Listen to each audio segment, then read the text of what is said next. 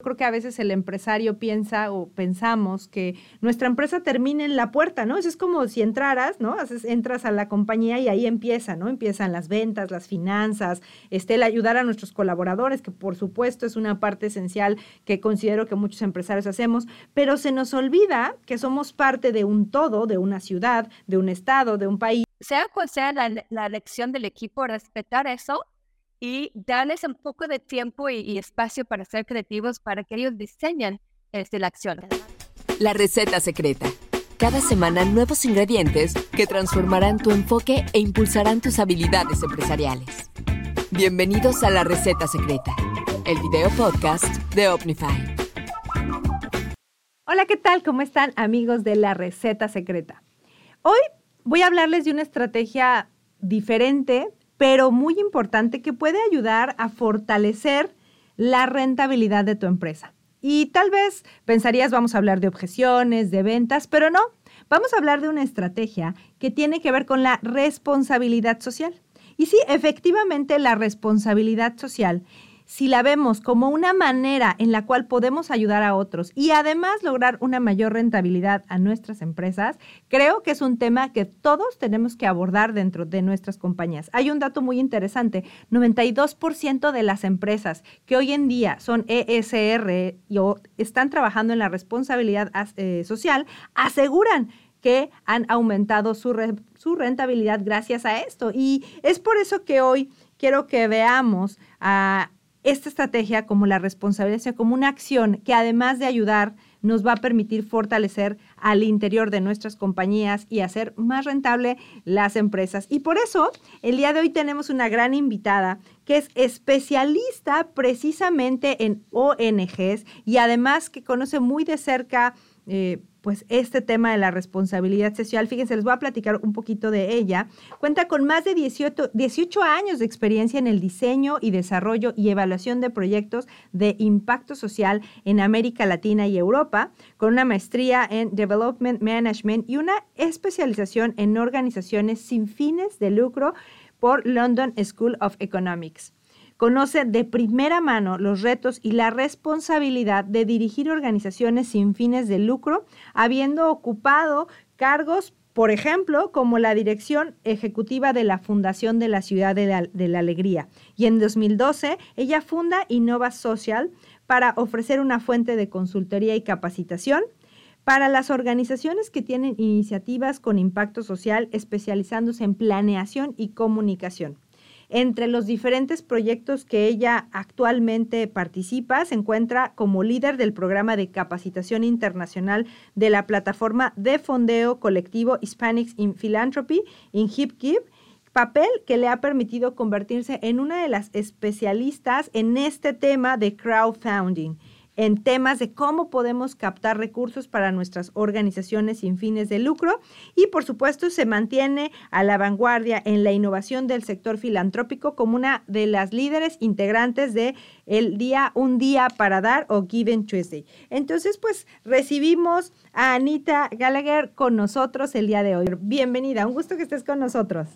Igualmente, muchas gracias por la invitación. Oye, voy a dar dos datos que a lo mejor la gente que te conocemos aquí en México no sabemos. Una es que eres originaria de Irlanda del Norte y que tienes ya 20 años en México y ahorita nos platicas qué hizo que, que llegaras a México. Y la otra es que además eres, eres música, tocas el fagot y fundaste la Orquesta Sinfónica de Cancún. A ver, entonces platícanos un poquito de ti antes de entrar en el tema. Pues curiosamente yo creo que llego a México porque vine huyendo de esa ruta muy bien caminado de, de salir de la universidad, graduarte y empezar a trabajar en una, una empresa. Yo vi a muchos colegas, amigas haciendo lo mismo y, y dije, ¿sabes qué? El sector empresarial no es para mí. Quiero un poco más de aventuras, de impacto justo. Entonces llegué a Ciudad de México colaborando como voluntaria en una organización que apoya a niños de la calle. Esa fue mi, mi introducción a México, caminando las calles, conociendo a las personas y entendiendo de qué se trata el tercer sector, este grupo de organizaciones de impacto social. Y me encantó tanto que fui a hacer una maestría y cuando llegué a México, bueno, pues ya por motivos ya más este, personales terminé en Cancún.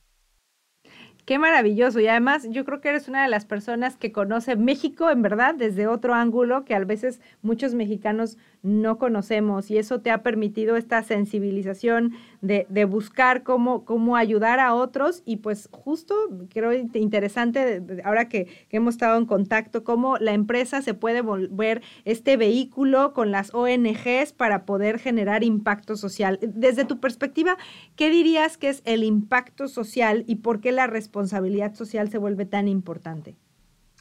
Yo creo que el impacto social es el hecho simple de lo que hagamos como personas en nuestra vida familiar, individual o en nuestra vida profesional, asegurar que estamos contribuyendo a construir la sociedad en la que queremos vivir. No, ninguna acción, ningún plan de negocios, ningún servicio o producto que generamos en esta sociedad está libre de consecuencias. ¿No? Entonces, una cosa es pensar qué estamos aportando al mundo, cómo estamos contribuyendo y de la misma manera cómo podemos elevar esa contribución siempre buscando optimizar esta aportación positiva al mundo, por pequeño o por grande que sea, pero que sea positiva. Exacto, es decir, eh, que busques que todo aquello que hagas en lo personal, en lo individual o en lo empresarial, pues beneficie a alguien, ya sea en lo mínimo o en lo máximo, pues porque yo creo que, fíjate que antes, eh, un, yo, yo, creo que a veces el empresario piensa o pensamos que nuestra empresa termina en la puerta, ¿no? Eso es como si entraras, ¿no? Entras a la compañía y ahí empieza, ¿no? Empiezan las ventas, las finanzas, este, el ayudar a nuestros colaboradores, que por supuesto es una parte esencial que considero que muchos empresarios hacemos, pero se nos olvida que somos parte de un todo, de una ciudad, de un estado, de un país, y al, al, al no darnos cuenta que somos parte de, pues, justo eh, podemos estar teniendo como un punto ciego del lugar donde habitamos, que además justo me llama mucho esta atención, la atención de cuando ayudas, pues también te estás ayudando a ti mismo a fortalecer tu compañía. No sé si tú has visto casos como estos.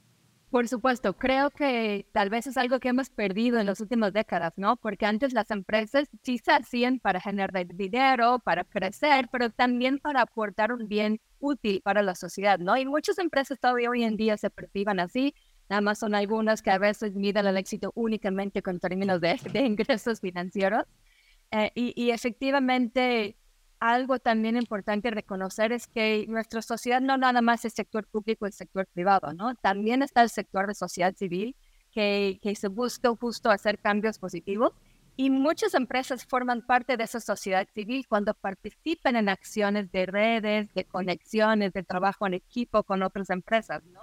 Entonces, desde ahí reconocer, como dices, el papel social de la empresa y reconocer también que hoy en día las personas tenemos elecciones cuando compramos bienes, productos o servicios, ¿no? Entonces, justo una de las maneras en que las personas distinguimos como clientes, como usuarias, es preguntarnos, o sea, ¿con qué empresa me identifico? ¿Cuáles son las empresas que yo creo que, que están aportando positivamente a su entorno? Y eso muchas veces sí influye en la decisión de compra. Y, y, eso me imagino que justamente tiene un impacto eh, positivo, ya sea si lo estás haciendo negativo, es decir, si tienes los dos mismos, o sea, productos similares, tal vez mismo precio, misma calidad, pero hay una que está preocupada por su ambiente, por la responsabilidad social, por el lugar que vive, y la otra no, está ausente de toda causa a favor de la construcción de un mejor lugar para vivir. Pues yo creo que hoy, y, no sé si tú lo has visto, cada vez hay un cambio en estas nuevas generaciones donde inclusive se están surgiendo estos eh, destinos verdes o green destinations, donde lo que tú quieres es en qué lugar que voy a ir, genero menos impacto o genero, o sea, hablando de, de, contaminación o, en qué lugar puedo estar eh, ayudando más. ¿Cómo lo ves tú y cómo has visto este cambio? Creo que es la evolución que hemos visto de la responsabilidad social de hace varios, muchos años, la responsabilidad social era como el apéndice, el anexo al trabajo, ¿no? De que era como la parte de relaciones públicas. Hoy en día tiene que estar integrado al, core del negocio, ¿no? Eh, justo en el diseño de los productos y los servicios para que sean más sustentables, para que sean de, de impacto positivo en la comunidad y también hasta inclusive en las estrategias de retención de talento, ¿no? Se dice, no nada más es para ganar clientes, ¿no? O, o, posicionarte en el mercado. Hay muchos estudios que indican que las empresas que son congruentes en su compromiso con el impacto social, con la sostenibilidad de la sostenibilidad del medio ambiente, son los que retienen mejor a los colaboradores con muchísimo talento, con muchísima visión y se genera ese círculo virtuoso, ¿no? De invertir en eso y realmente llegar a transformar la empresa en algo muy rentable, muy exitoso, pero a la vez que está dejando una huella positiva en el planeta. Y me parece eh, eh, muy interesante ver estas dos ópticas. Es decir, por un lado puedes lograr más clientes, clientes más comprometidos contigo, pero a la vez retener talento, que hoy es uno de los retos principales que se están enfrentando dentro de las compañías, esta alta rotación, porque si no hay un, un sentido más elevado que las propias utilidades, va a haber las nuevas generaciones difícilmente se van a comprometer con las empresas. Oye, pues si te parece, vamos a, hablando, y tú, tú mismo decías, tenemos que integrarlo al core de nuestras organizaciones de nuestras empresas. Vamos a empezar con los ingredientes. ¿Cuál es la receta secreta que tú nos recomiendas para que empecemos a hacer y lograr una responsabilidad social dentro de nuestra compañía? ¿Cuál sería el primer ingrediente? Pues creo que el primero es simplemente el propósito. No sé qué es lo que hace o, provee la empresa y evidentemente no puede ser algo que genere daño para la comunidad, para la sociedad, ¿no? Desde ahí de lo que hagamos, o lo que creemos sea algo positivo para la sociedad, en el propósito de, la empresa. Y de ahí creo algo muy importante es la congruencia con el buen trato al equipo de la empresa, por pequeño o grande que sea. Estas políticas de contratación, esas condiciones laborales en la empresa, no podemos predicar una responsabilidad social, un apoyo de los demás si no estamos este, pues, haciendo eso dentro de la empresa, la forma que tratamos a los mismos colaboradores de la empresa, ¿no? Es algo que, que hemos visto, desafortunadamente, o sea, algunas empresas que ponen grandes fundaciones, que tienen enormes estrategias de promoción de todo el trabajo altruista que hacen, y luego uno voltea y ve las condiciones de trabajo dentro de la empresa que no cumplen con normas, con reglas, con, con derechos humanos básicos, entonces esa incongruencia se, se nota. Entonces yo creo que empezando desde adentro. O sea, tú, tú dirías que el primer ingrediente, y a ver, dime si, si son, lo, lo, juntamos o serían dos. Uno es el propósito o el propósito y la congruencia. Lo, lo uniría. Yo creo que uno es el propósito, o sea, para que existe la empresa, ¿no? Y que, por ejemplo, o sea, si nosotros somos una empresa de computadores, somos una empresa de servicios financieros, pero que sea que resuelva un verdadero problema, y no nada más para viciar a las personas o para llevarlos a algo para gastar dinero, ¿no? O sea, que el producto o servicio que generas tenga un, propósito positivo, ¿no? Y dentro de eso hay mucho espacio para innovar y para responder. Pero digamos, o sea, o sea, y si vas a ser una empresa de algo nocivo, o sea, ¿cómo limitas eso como responsabilidad para la población, no? Eso es uno. Y dos son esas condiciones, ese trato hacia las personas que, colaboran en la empresa que hacen posible el trabajo, porque si no esa, la, pues esa diferencia, ¿no? De, cómo es la experiencia desde afuera y cómo es su trato desde adentro, termina este, pues tronando, ¿no? La reputación y el posicionamiento de la organización si no hay congruencia. Y, y, fíjate que en algo tan sencillo te puedes dar cuenta de esta congruencia. Si tú dices, oye, entras a un lugar y el lugar es eh, muy bonito, limpio, lujoso, pero después te vas adentrando y llegas al, al comedor de los colaboradores y está gris, oscuro, y es más, ni siquiera es comedor, ¿no? O sea, este es, pues, coman donde puedan. Creo que ahí te vas dando cuenta de esta incongruencia, ¿no? No, no sé si te ha pasado, hay oficinas que literal es como pasas el, la puerta del área pública y entras al área privada y es casi, casi, pues ya las escaleras de mármol cambiaron a escaleras de cemento, ¿no? Y ya no están barridas y ya no están limpias. Entonces, creo que, que es esta congruencia fundamental de lo, como eres afuera, debes de ser adentro, ¿no? Sí, no, y, y para darte otros ejemplos, ¿no? O sea, empresas que tienen fundaciones que donan dinero a organizaciones de salud o de educación, pero no paguen el sueldo suficiente a sus colaboradores para que puedan tener acceso a servicios de salud básico para sí mismos, ¿no? Que pueden enviar o no tienen ese balance de vida-trabajo para que puedan recoger a sus hijos de la escuela, ¿no? Y ahí están donando tal vez millones de pesos a, a causa de educación, ¿no? Entonces, ese nivel de congruencia creo que es muy importante.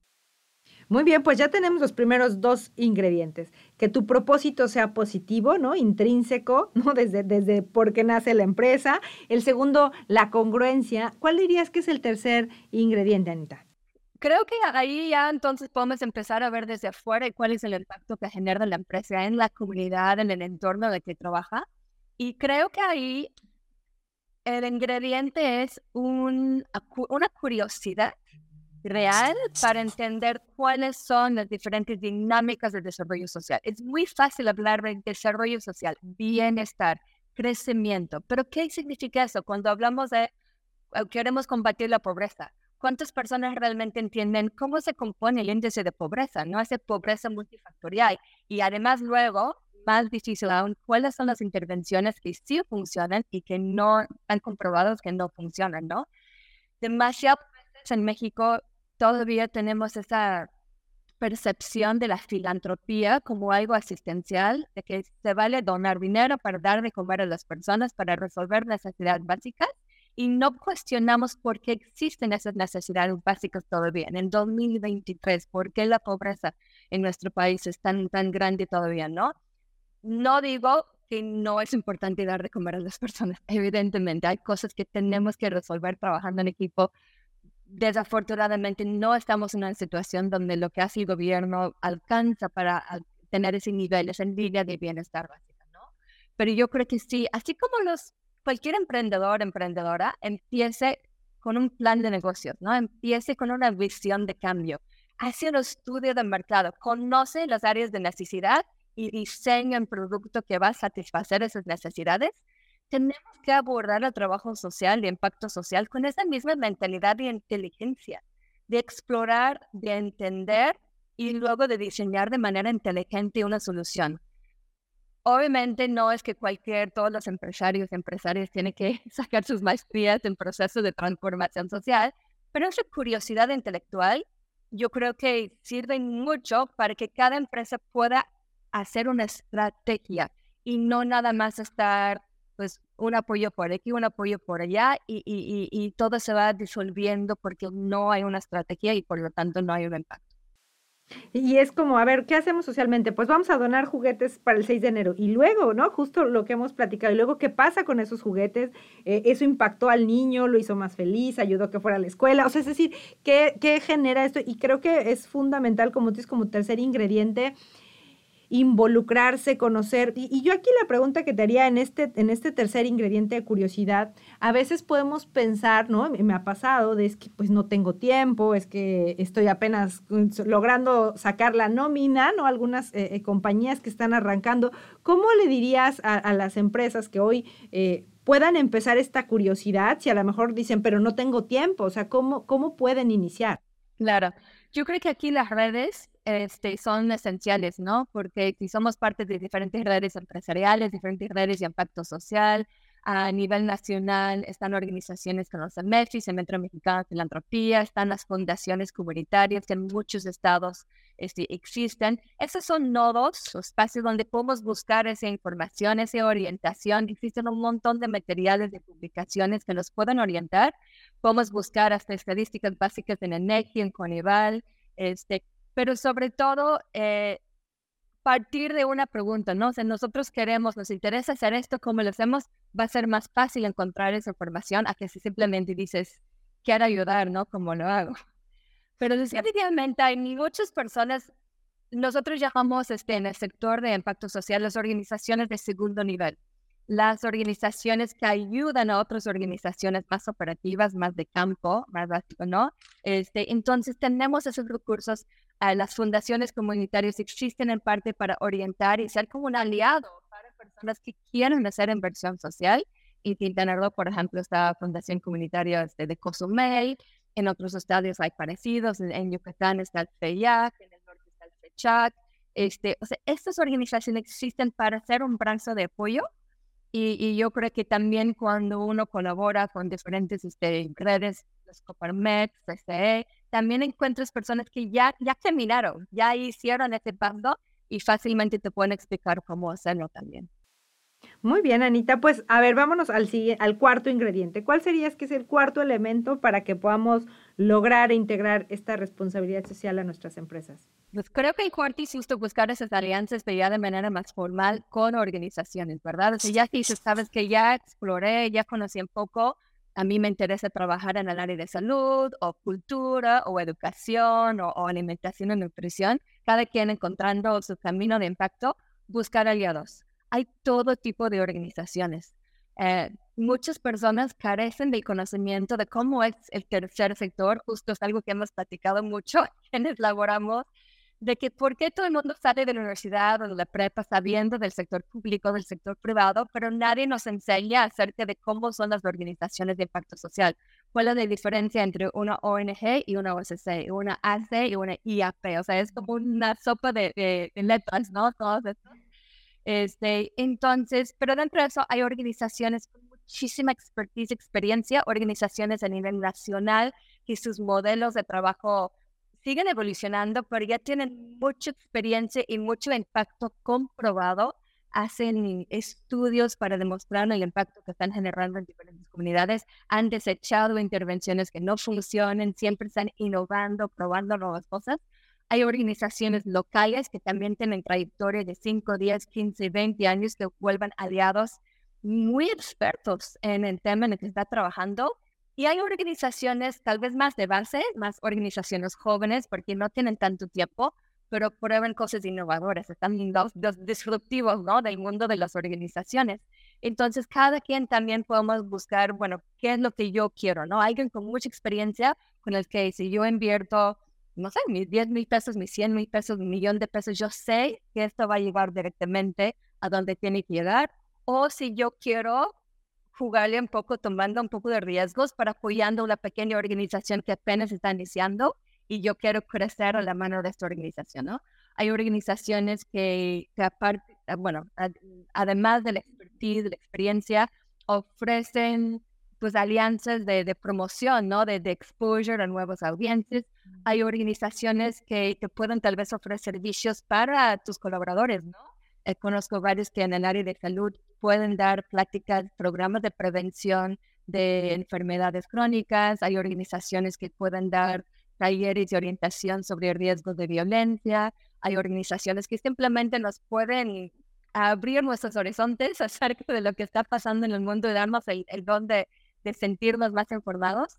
Entonces, no es porque las organizaciones son sin fines de lucro que solo tienen que recibir y recibir y recibir, ¿no? Las organizaciones también tenemos un marco legal, aun cuando somos donatarias autorizadas, que nos permite establecer estas alianzas y buscar ese ganar-ganar.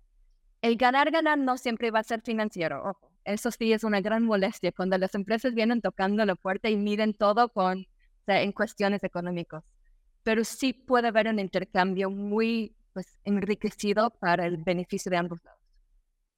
Me gusta porque fíjate que a lo mejor si a mí me interesa la educación, pues de aquí a que fundes una organización o un lugar para ayudar, creo que hay, como tú bien dices, organizaciones serias, que creo que eso es fundamental, ¿no? Encontrar organizaciones serias que sepan a dónde se van tus recursos, porque si no, lejos de sentirte contento con la ayuda, de pronto pues lo que no está, o sea, lo que no está padre es que de pronto digas, ¿y mi dinero terminó en manos de quién? ¿No? Entonces creo que esto que tú dices, Anita, hay muchas organizaciones formales que cumplen un marco regulatorio, legal, fiscal, que, que me parece fundamental como este acercamiento a, a, poder ayudar en una causa, ¿no? O descubrir qué, qué, te mueve, como tú bien lo describías, o si es la cultura, o si son los niños, o si es la alimentación, si es el agua, el medio ambiente. Vas a encontrar un sinfín de, de, maneras de poder ayudar con otros organismos y las alianzas, como tú dices, como este cuarto ingrediente, se vuelve fundamental. ¿Y cuál, cuál dirías que es el quinto ingrediente, Anita? El quinto y tal vez el más retador, pero uno de los más importantes también, es la participación de todas las personas en la empresa. Porque no vamos a cambiar el mundo si únicamente los, los élites o, los del, del C-suite son los que se involucran con esas causas. De verdad es algo que tiene que ser de participación. Y, y se dice fácil y luego resulta complicado, lo sé. Um, muchos, muchas empresas hablan de los valores, ¿no? Y los valores nada más es algo que, que puedes poner en la pared o circular en los correos internos, si queremos vivir los valores de la empresa, tenemos que dar oportunidades a todas las personas que trabajan en la empresa a moldear y a participar en estos programas de, vinculación con la comunidad, ¿no? Típicamente se piensa en voluntariado, ¿no? Y luego hay empresas que dicen, ay, no, pero es tan complicado pedir a las personas que van un sábado a la mañana con sus familias, no quieren. Hay que pensar en otras cosas, no nada más es el voluntariado, ¿no? Por ejemplo, esta, hacer como un comité podría ser como ciudadano, ¿no? Un comité de colaboradores que ayuden en la toma de decisiones acerca de cuáles, con cuáles organizaciones hacer alianzas, ¿no? Eh, vienen los famosos círculos de dar, ¿no? Donde podemos involucrar a los colaboradores y decir, mira, te vamos a pedir una donación personal tuyo, sí, pero nosotros lo vamos a duplicar o triplicar como empresa porque queremos escuchar a ustedes que forman parte de ese círculo de conversación acerca de cuáles son las prioridades, qué les interesa apoyar, que, que las personas de no de las oficinas ejecutivas deciden cuáles son las causas o áreas que les interesa impactar en su comunidad, ¿no? También podría ser en programas como payroll giving, no sé cómo decirlo en español, no, employee giving, ¿no? Cuando se hace alianzas con diferentes plataformas y se pide a las personas, este, mire, ustedes hagan un compromiso de que cada vez que reciban su, su nómina, su sueldo, este, que una pequeña parte que tú decides cuánto va directamente como donación, las colaboradoras reciben el beneficio del recibo deducible y la empresa entonces puede también crear pues, competiciones, juegos, dinámicas especiales, ¿no? Si llegamos a 100 personas que están aportando 10 personas, nosotros como empresa vamos a poner un poco más. De esas maneras para realmente motivar a las personas y siempre con una comunicación del impacto. No nada más es pedir y pedir, pedir. Siempre debe haber una comunicación de, mire, eso es lo que logramos. Mire los testimonios, escuche las historias, eh, si se puede, vamos todos a visitar para vernos con nuestros propios ojos qué es lo que hemos logrado este año. Cerrar ese círculo de participación es muy importante. Todo lo que yo he visto en un día para dar es que las personas quieran ayudar. Las personas de todos niveles, de todos este tipos de puestos y condiciones quieran ayudar y las personas somos buenas, pero tenemos que construir esas oportunidades y estructurarlo de tal manera que es algo muy satisfactorio para que la gente si quiere seguir participando. Y, además, como tú dices, que sea algo sencillo, accesible, que lo puedas entender, que lo puedas tangibilizar. Creo que eso, me, encanta esto que tú dices. todas las gentes, todas las personas queremos ayudar. O sea, la gente es buena por naturaleza y cuando ves eh, una, una causa o alguien que necesita y realmente puedes darte cuenta del impacto que generas, pues es más fácil dar ese paso y si todos damos ese paso, ese pequeño paso, pues creo que podemos lograr un gran, ¿no? Gran, gran impacto eh, social. Oye, pues ya tenemos los cinco ingredientes, eh, que es propósito, congruencia, curiosidad, buscar alianzas y que logremos que todos nuestros colaboradores dentro de la organización participen. A mí me gustaría eh, cerrar en tu experiencia. ¿Cómo crees que las pymes que, que tienen recursos eh, limitados puedan participar en iniciativas eh, de responsabilidad social con ONGs. O sea, cuál, si tú dijeras, oye, soy una pyme, pues no te preocupes, este es lo que tienes que hacer o acércate con, ¿qué, qué, les dirías? Dos ideas. Primera idea, hacer una reunión del equipo, preguntar al equipo y ustedes qué les preocupa, qué les interesa, cuáles son los temas que, que ustedes quieren incidir en tu comunidad local y poner en manos del equipo, empoderar al equipo para decidir, mira, nosotros queremos apoyar a niñas, queremos apoyar educación, queremos, este, no sé, este, apoyar a este lugar que ayuda a perros y gatos. Sea cual sea la, la elección del equipo, respetar eso y darles un poco de tiempo y, espacio para ser creativos para que ellos diseñen este, la acción. Justo viene un día para dar y es del 28 de noviembre y este es un día mundial, se llama Giving Tuesday en, en más de 100 países del mundo. Y es un momento perfecto para decir, vamos a hacer algo, ¿no? Este, no porque nada más queremos actuar un día del año, pero para hacer algo que siempre es ganas de querer ayudar todos los días del año. Es el día para festejar la generosidad, es el día perfecto, un par de semanas antes de decir, ya viene un día para dar, ¿qué vamos a hacer este año? Y compartirlo en redes sociales. O sea, es un regalo gratis para las empresas de cualquier tamaño cuando viene un día para dar, poder demostrar en redes sociales, en comunicaciones con clientes, con proveedores, mire, esto es como nosotros estamos regresando algo a nuestra comunidad. Entonces, poner en las manos de colaboradores esta, esta decisión y diseño de una actividad de dar algo de regreso a la comunidad. Y la segunda idea que funciona muy bien para pymes es eh, elegir algún producto o servicio y donar los ingresos que genera eso eh, en cierto periodo de tiempo, porque sabemos que no todas las empresas pueden escribir cheques grandes, pueden hacer donativos eh, de, las grandes cantidades, pero eso no importa, porque si tú dices, sabes que yo tengo tal producto, está muy posicionado, eh, en un día para dar, el 28 de noviembre o durante todo el mes de noviembre o los primeros dos semanas de diciembre, yo voy a donar el 50% de lo que entra, ¿no? O como lo hacen en los restaurantes, ¿no? O sea, tal mesa solidaria, ¿no? O la venta de tal postre, el 100% va a ser para donar y haces cuentas al final de ese periodo, ¿no? Entonces, tú estás haciendo algo significativo, estás acumulando un, donativo eh, en efectivo, en dinero, que va a servir para la causa que tú eliges, pero a fin de cuentas no es algo que va a mover todo tu, tu flujo del mes, ¿no? Y esas pequeñas acciones aún así significan mucho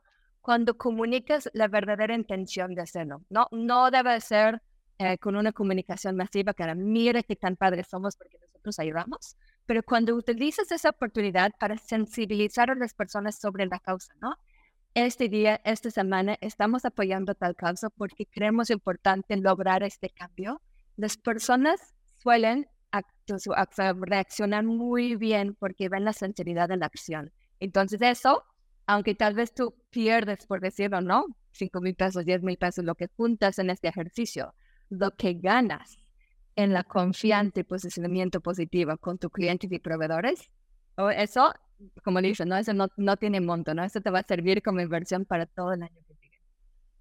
Muy bien, Anita, pues muchísimas gracias por, por estar el día de hoy con nosotros. Creo que si algo me queda claro es que si queremos que nuestra empresa tenga éxito, si queremos retener a nuestros colaboradores, debe haber un propósito más allá que las propias utilidades, porque lo que realmente inspira a un cliente seguir contigo, lo que realmente inspira a un colaborador permanecer contigo es que haya un propósito pues yo diría un propósito que en verdad tenga un fin positivo, como tú bien lo decías en este en esta primera elemento ingrediente es un propósito, una verdadera causa que te permita permanecer a lo largo del tiempo. Entonces, Anita, muchísimas gracias, te mando un fuerte abrazo y también pues a nuestra audiencia.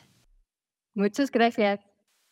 Nos vemos y pues ya saben amigos, para aumentar la rentabilidad y lograr que nuestros colaboradores estén más tiempo con nosotros, la responsabilidad social es un gran aliado. Cuídense y mucho éxito. Nos vemos en el siguiente episodio. Porque en los negocios no se trata de cerrar tratos, sino de construir relaciones. No olvides formar parte de nuestra comunidad. Suscríbete a nuestras plataformas y no te pierdas nuestros próximos episodios. La receta secreta el video podcast de Omnify.